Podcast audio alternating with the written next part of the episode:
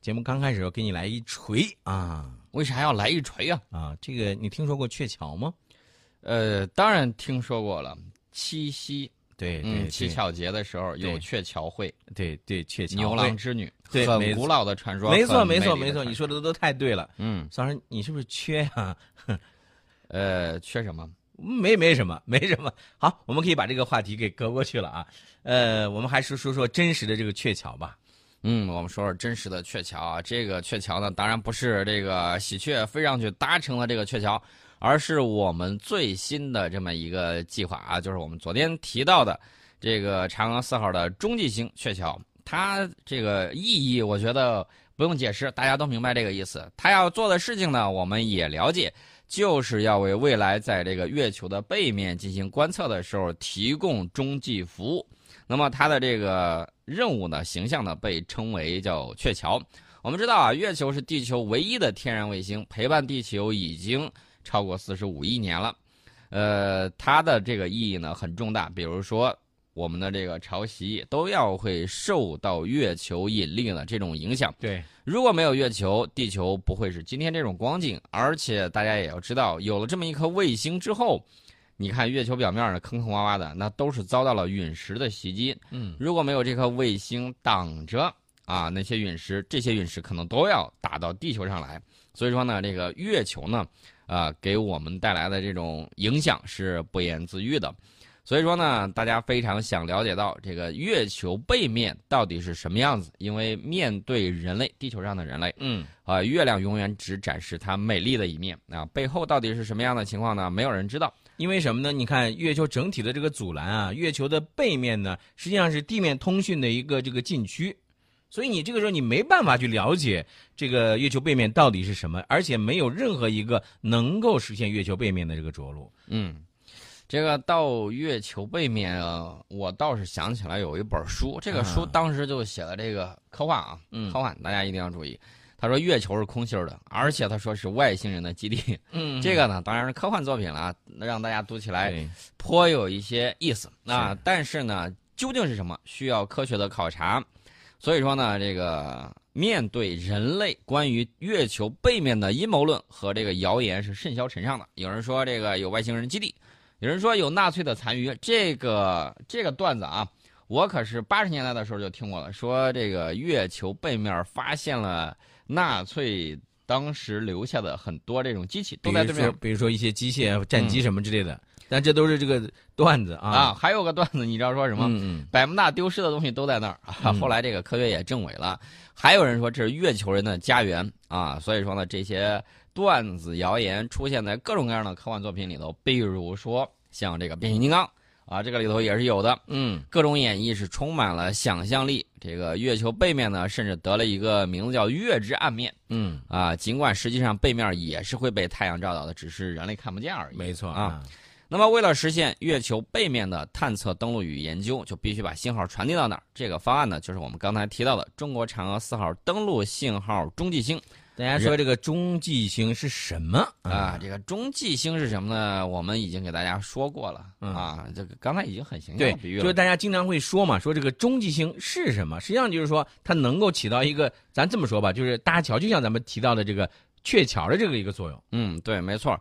这个在太空之中呢，建立中继卫星网络，它运转在距离地面这个大概是三万五千七百八十六千米高的轨道，与地球自转是同步。只要三到四颗，足以覆盖全球啊！它这个就是我们的天眼，但是技术难度呢，显然是比较高的。啊，说白了，这就是卫星的卫星。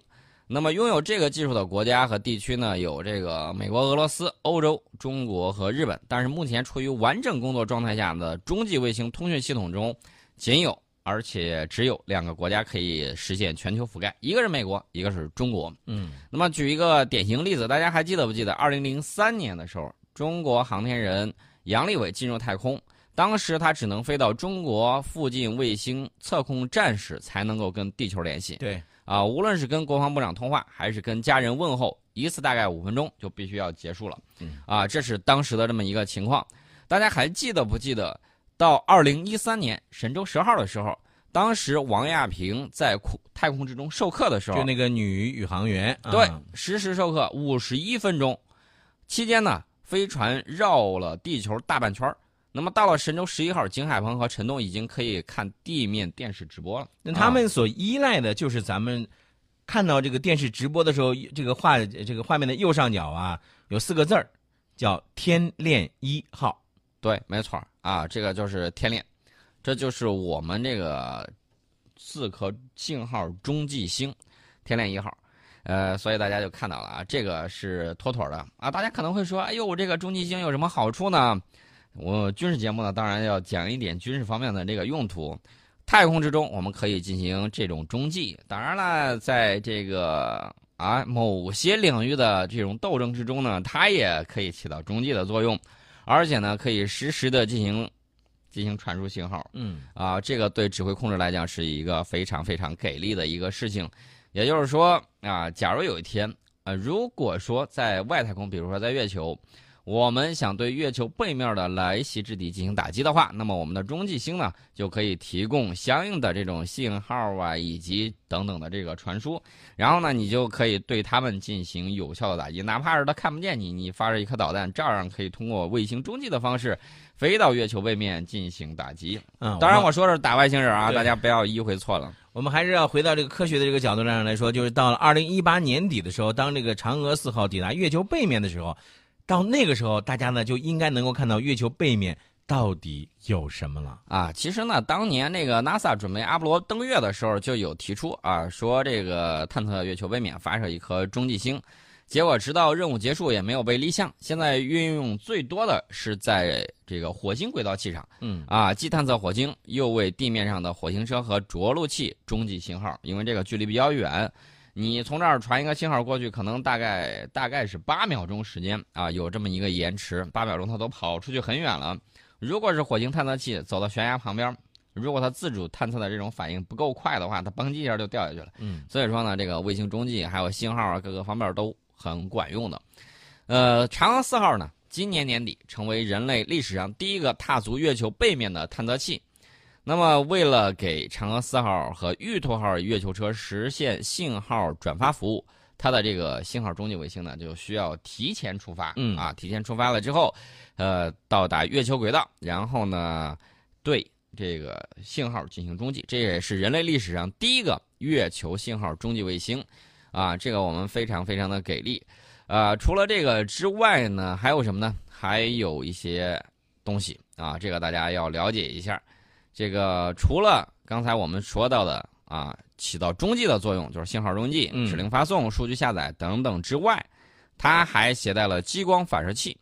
激光反射器啊我明白你的意思。啊，它其实是能够呃验证我们国家的这个超远距离激光测距技术，不要想歪了啊。啊，这个激光测距，我们会测实现这个地月距离的激光测距的啊。嗯，这到底大概有多少啊？呃，今年的一月二十七号，我们是刚刚实现了地月距离的激光测距。这个呃，简单说一下原理啊，把一束激光打上去，打上去之后，等到它反射回来，中间这个时间差，然后用光的这个速度一计算，然后就得出了准确的这个距离。没错，当然了，你这个激光打上去之后，可能在那个顶上散布有多大呢？大概有个几千米的光斑嗯啊，然后再反射回来。那么这个中继星呢，会把这个距离进一步增强到八万千米啊，相当于地球赤道的两倍啊，啊这个这个啊比较厉害。月球距离地球最远状态是四十万千米啊，所以说呢，还需要进一步的这种实验。因为我们这个长征四号丙火箭发射鹊桥啊，运力还是有剩余的，嗯所以说呢，还携带了两颗超长波天文观测微卫星组成编队，实现天文干涉测量实验啊，也顺便呢这个搞一些这个科学研究。实际上就是说什么呢？就是他们可以利用月球背后几乎不被地球干扰的这个特点，来给我更加纯粹的去观测。你比如说，咱们这个黑暗的这个地方到底有什么，就由他们来揭秘了，是吧？啊，这个主要揭秘的是宇宙的黑暗时期嗯啊，嗯进行这个宇宙起源的这种揭秘和探探测。啊，啊，这也是人类首次使用这种方式观测宇宙。啊，以以往的时候，咱们不是老说这个哈勃望远镜嘛？有一次哈勃望远镜得了近视眼，还需要专门的这个太空人上去给它修啊维修啊，进行这种更换零部件儿。啊，我们国家呢，把这两颗卫星，就刚才我们提到那个，嗯啊，一个叫龙江一号，一个叫龙江二号啊。什么原因呢？因为它主要设计团队来自于黑龙江省的哈尔滨工业大学。什么时候我们的这个名字也可以在上面？我觉得那就比较有意思了。大河一号，大河二号。哎，没错，非常好啊。啊，我希望我们呢多增加我们的这种科研能力啊，以后太空之中会有更多我们啊地方省份的这个名字在上头。呃，所以说呢，大家可以看到我们的这个太空探索呢还是如火如荼啊，等着进一步的这种发展。除了这个之外，刚才我们不是提到那个哈勃望远镜？嗯，大家还记得不记得我们之前搞的那个 FAST？我知道啊，就是那个五百米口径球面射电望远镜。呃，这个望远镜呢，前两天正在安装国际上首台十九波束 L 波段的接收机，呃，预计过了六一儿童节就可以投入使用了。我们的那个天眼。嗯，这个天眼非常给力，而且这个天眼非常有意思啊！它成了一个什么呢？成了一个旅游景点。对，我也非常想去看看。但是提醒大家，去了之后不要开手机。对啊，这个一定要那个什么啊，一定要遵从这种安排指挥安排。对啊，不要干扰到。因为你看见这个天眼啊，它是在这个群山环绕当中，嗯，是吧？我远远都从这个照片当中你望去，连绵不断的这个山，哎呀，我的天呐！我觉得这个天眼真的是一个浩大的工程，而且是一个。这个很神奇的一个工程。我刚才看到微信平台上有朋友发过来一条这个短信啊，说不要回答，不要回答。这个这个三体人是不是看多了？这个不要回答什么呢？嗯，肯定他的意思是不要回答来自外星的这种信号。嗯，当然了，这个是开玩笑了。呃，尽管之前我们使用超宽带单波束的这种接收机观测能力有限，我们依然发现了十四颗新的脉冲星啊！新近发现的毫秒脉冲星呢，再次凸显了中国天眼在脉冲星搜寻上的这种巨大潜力。大家也知道，我们这个东西呢，跟全世界很多的这种天文台是有这个信息交流的。然后呢，很多东西呢，呃，光靠一个国家的力量是不够的，是远远不够的，需要举全人类之力去共同探索太空。啊，所以我希望呢，当然是世界和平。然后呢，我们可以以共同的这种力量，去探索未来的这种世界，探索未知的宇宙，然后让人类的这个命运共同体啊，共同能够迈上一个台阶。因为按照这个科学家讲的说，呃，说这个科学技术发展啊，《三体》里头也曾经讲过，呃，能够利用行星的这种资源，嗯啊，能够完全利用，你才达到一。能够利用恒星的资源啊，你可能就是能上升一级；能够利用这个星系的资源，你会飙到三。那么我们现在是多少呢？零点七五。嗯啊，不好意思，我们还没有完全利用我们行星的这种资源，嗯，还没有能够利用恒星的这种资源，这个还是需要大家努力奋进。但是看宋老师刚才讲了这么多，我觉得应该说在我们的眼前啊，展开了一幅这个非常壮丽的画卷啊。啊，前两天呢，我和朋友一个搞科研的朋友呢就聊，我说未来这个小朋友啊。应该学什么才不过时？我现在感觉知识储备已经非常不够了。嗯，他说未来他觉得有有一项很重要啊，就是这个航天领域的，呃，还有一个呢是什么呢？是这个核动力。核动力啊，其实呢这两个倒是有密切的联系啊。当时刘慈欣也在讲，什么时候我们能够搞定核聚变发动机？嗯，那么未来啊，人类就可以有更广阔的空间。啊，核聚变发动机啊，这个东西是非常非常给力的一个东西，也是地球所有的这个科学家非常想这个突破的方向。嗯啊，我们当然有这个点火工程等等一系列的这种可约束啊，激光呃可约束这个核聚变啊，当然时间已经过去过去了比较多了。然后呢，这个情况到底会在二零五零年做成，还是这个世纪？都看不到，我觉得目前来看是我们是更有希望的。是，虽然，但是宋老师刚才说的这些，我觉得啊，要给咱们的这个朋友们要说了。你比如说，现在这个小孩子、小朋友，他要学你刚才你提到的这些东西内容，那么从小呢就要好好的去学习一些。